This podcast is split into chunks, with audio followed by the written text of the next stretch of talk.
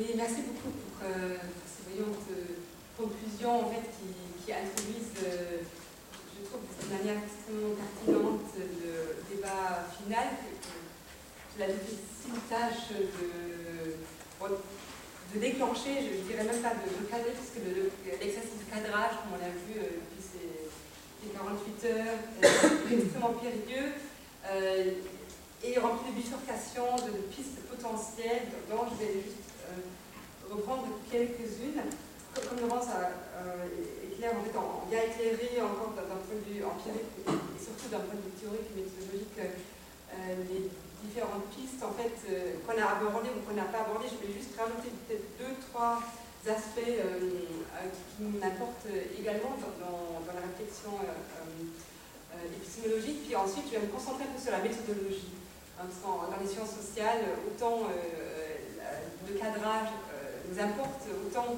euh, la méthodologie, quand on fait des terrains empiriques, euh, est une question euh, extrêmement difficile à laquelle on ne peut pas échapper justement.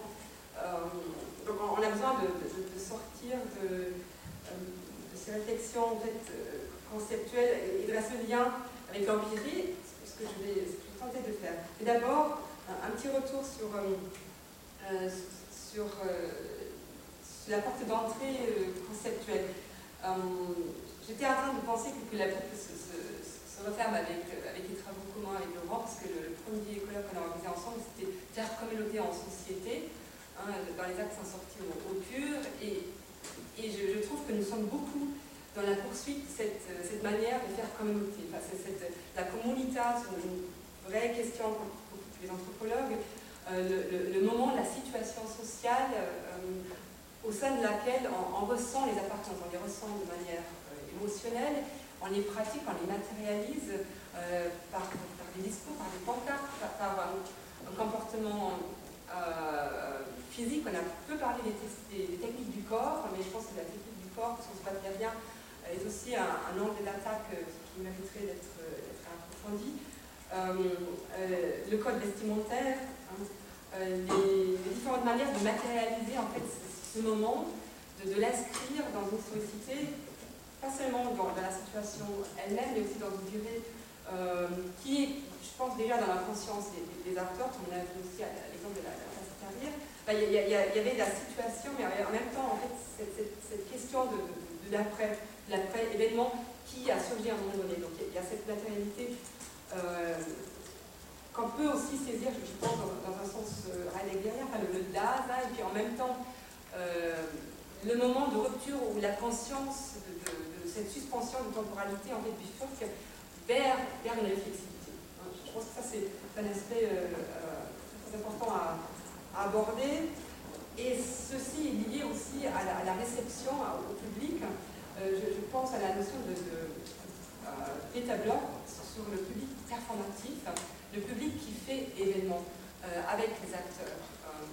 on, s'est posé la question de savoir si l'événement existait, s'il n'était pas médiatisé, s'il n'était pas diffusé, euh, s'il n'était pas euh, produit en commun. Il y a une production en dialogue, à l'interaction entre des acteurs qui, orchestrent l'événement, mais euh, si, l'orchestre n'a pas de public, devant ça, son pensée, en fait, est-ce qu'il existe? Est-ce qu'il existe vraiment s'il n'est pas médiatisé? Est-ce que le 11 septembre alors là, je suis d'accord avec Laurence, il y a quand même une factualité, il y a, une, une, il y a une destruction matérielle, donc on ne peut pas lier, pas aller dans, le délire, je, pense, euh, radical du, constructivisme pur qui, qui, nierait en fait cette matérialité. Je pense qu'il y a quand même une factualité, mais euh, revenir un peu aux idées Marcel et, et humaniennes sur, la centralité de la communication, je pense quand même que, que la diffusion et la, médiatisation, qu'elle soit sur place, d'un point de vue euh, physique, ou euh, qu'elle soit s'inscrive dans un espace euh, virtuel, dans un espace communicationnel lié aux, médias, est un, facteur extrêmement important. C'est en ce sens que je trouvais l'exposé de Michel Padna très éclairant sur la manière dont l'orchestration a été pensée par les acteurs euh, centraux, enfin, de manière plus pyramidale.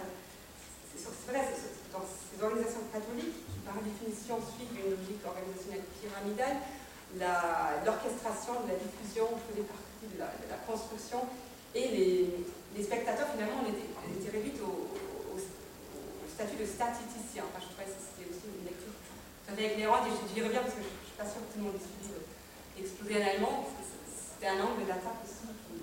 important et qui, peut ouvrir des pistes méthodologiques. Il y a y a des étudiants, des doctorants qui, restent parmi nous, donc je, pense que euh, l'analyse situationnelle d'un point de vue de la sociologie de l'organisation euh, n'était pas au centre de, de, nos réflexions préliminaires, mais donne une porte d'entrée très concrète euh, sur la méthodologie que je trouvais extrêmement utile et, relativement facilement applicable. Alors comment,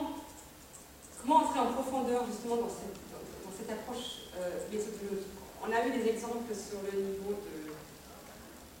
production individuelle, de, de ressentis euh, construits a posteriori avec ces conversions. Euh, Marc Messin nous avait aussi euh, sensibilisé à, l'aspect émotif, affectif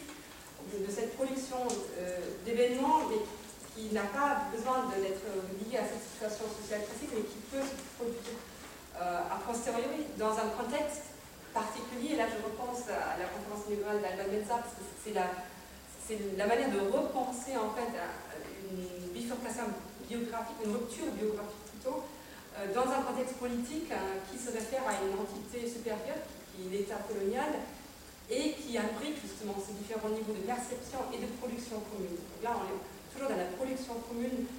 de cet événement au cours d'une situation sociale inédite et qui inscrit l'événement dans une historicité. Hein, donc je voudrais aussi insister sur cet aspect euh, euh, de, séries à long terme, euh, séries que, Romano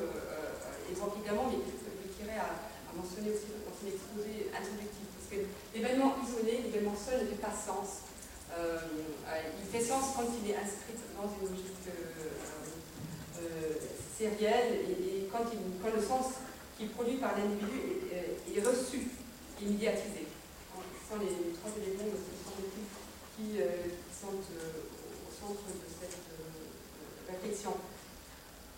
Alors on a vu donc le niveau individuel, la méthodologie classique que nous avons en sciences sociales, l'entretien biographique, la lithographie, etc. Mais, mais, tout ceci a besoin aussi d'être contextualisé, d'être lié, à, je pense, aux recherches de mobilisation collective. Je suis contente quand il y a quelques politistes parmi nous, justement, des personnes qui travaillent aussi sur, le, sur les mouvements sociaux, les euh, parce que c'est cet éclairage collectif, je pense, qui, nourrit la réflexion sur l'individu. Un individu seul euh, ne ferait pas sens en fait avec sa perception de, de l'événement puisque c'est la bifurcation vers, un, vers, une action collective et au moment où ça devient politique, enfin, Laurence vous a rappelé cet aspect politique, moi je ne suis pas tout à fait d'accord avec la distinction entre l'événement religieux et l'événement politique parce que je, pense que le, politique euh,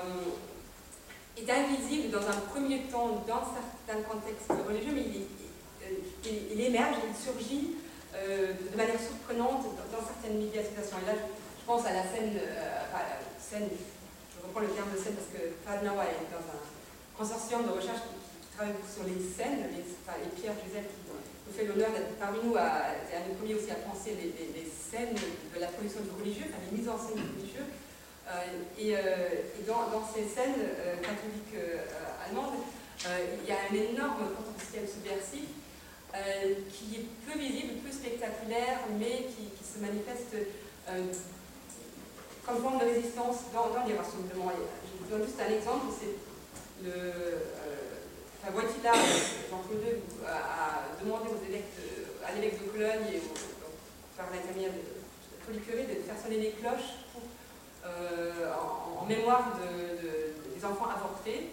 Euh, et ça, c'est un, un, événement orchestré de manière pyramidale euh, et, et translocalisé en fait, par, le Vatican, qui n'a pas du tout marché, qui a engendré au contraire un mouvement d'opposition extrêmement fort au niveau de la base, une résistance très très longue aussi à, à, la participation à un tas d'événements publics. Et, c'est pas pour rien que, que,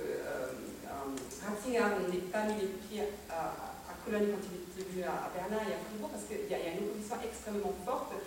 qui, surgit dans ce moment d'événements. Et, Et Michel Lapin ne l'a pas, pas, rappelé, mais quand Ratzinger était sur le bateau, sur le Rhin, le mouvement des sans-papiers en fait, a, mobilisé des, des, des, grimpeurs professionnels qui, ont fait descendre une banderole en fait, qui manifestait l'opposition à cet événement. Donc, au contraire, je dirais, euh, l'engagement politique en fait se saisit de cette scène religieuse pour la perturber, pour euh, émerger l'inattendu, l'aléatoire, on ne peut pas contrôler, malgré tous les efforts presque euh, d'ordre totalitaire qui ont été employés à Cologne, ces contre-manifestations n'ont pas pu éviter, puis au contraire alimenter l'opposition interne à, cette, mise en scène justement des appartenances qui, n'en est pas une et qui est beaucoup plus subtile comme on l'a vu dans l'exposé de Je vous rappelle de la photo de notre programme, parce que vous l'avez remarqué, si vous avez de, près euh, ce qui marquait dessus, c'était la contre-manifestation au JMJ à Madrid. C'est des mouvements lesbiens, des mouvements anticléricaux, etc., qui, se sont emparés aussi de cette scène d'événements religieux orchestrés par, par euh, afin de, de, se sentir parce qu'ils se sentaient concernés le point de vue éminemment politique. Donc, je pense que avoir une lecture, comme on, peut l'avoir souvent, une fois j'étais euh, une table ronde avec des théologiens sur les JMJ, puis évidemment il y a une lecture totalement institutionnelle, totalement pyramidale, euh,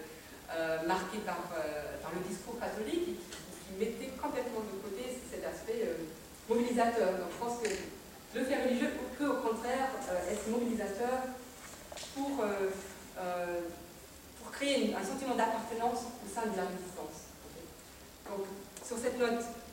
qui pour ma part est optimiste, euh, je, donne la parole euh, aux chers et chers collègues qui, nous ont fait le plaisir de rester jusque-là, et puis en, récompense, vous serez tous invités à, déjeuner avec nous euh, à la fin de, ce colloque. bon, je vous laisse gérer. merci.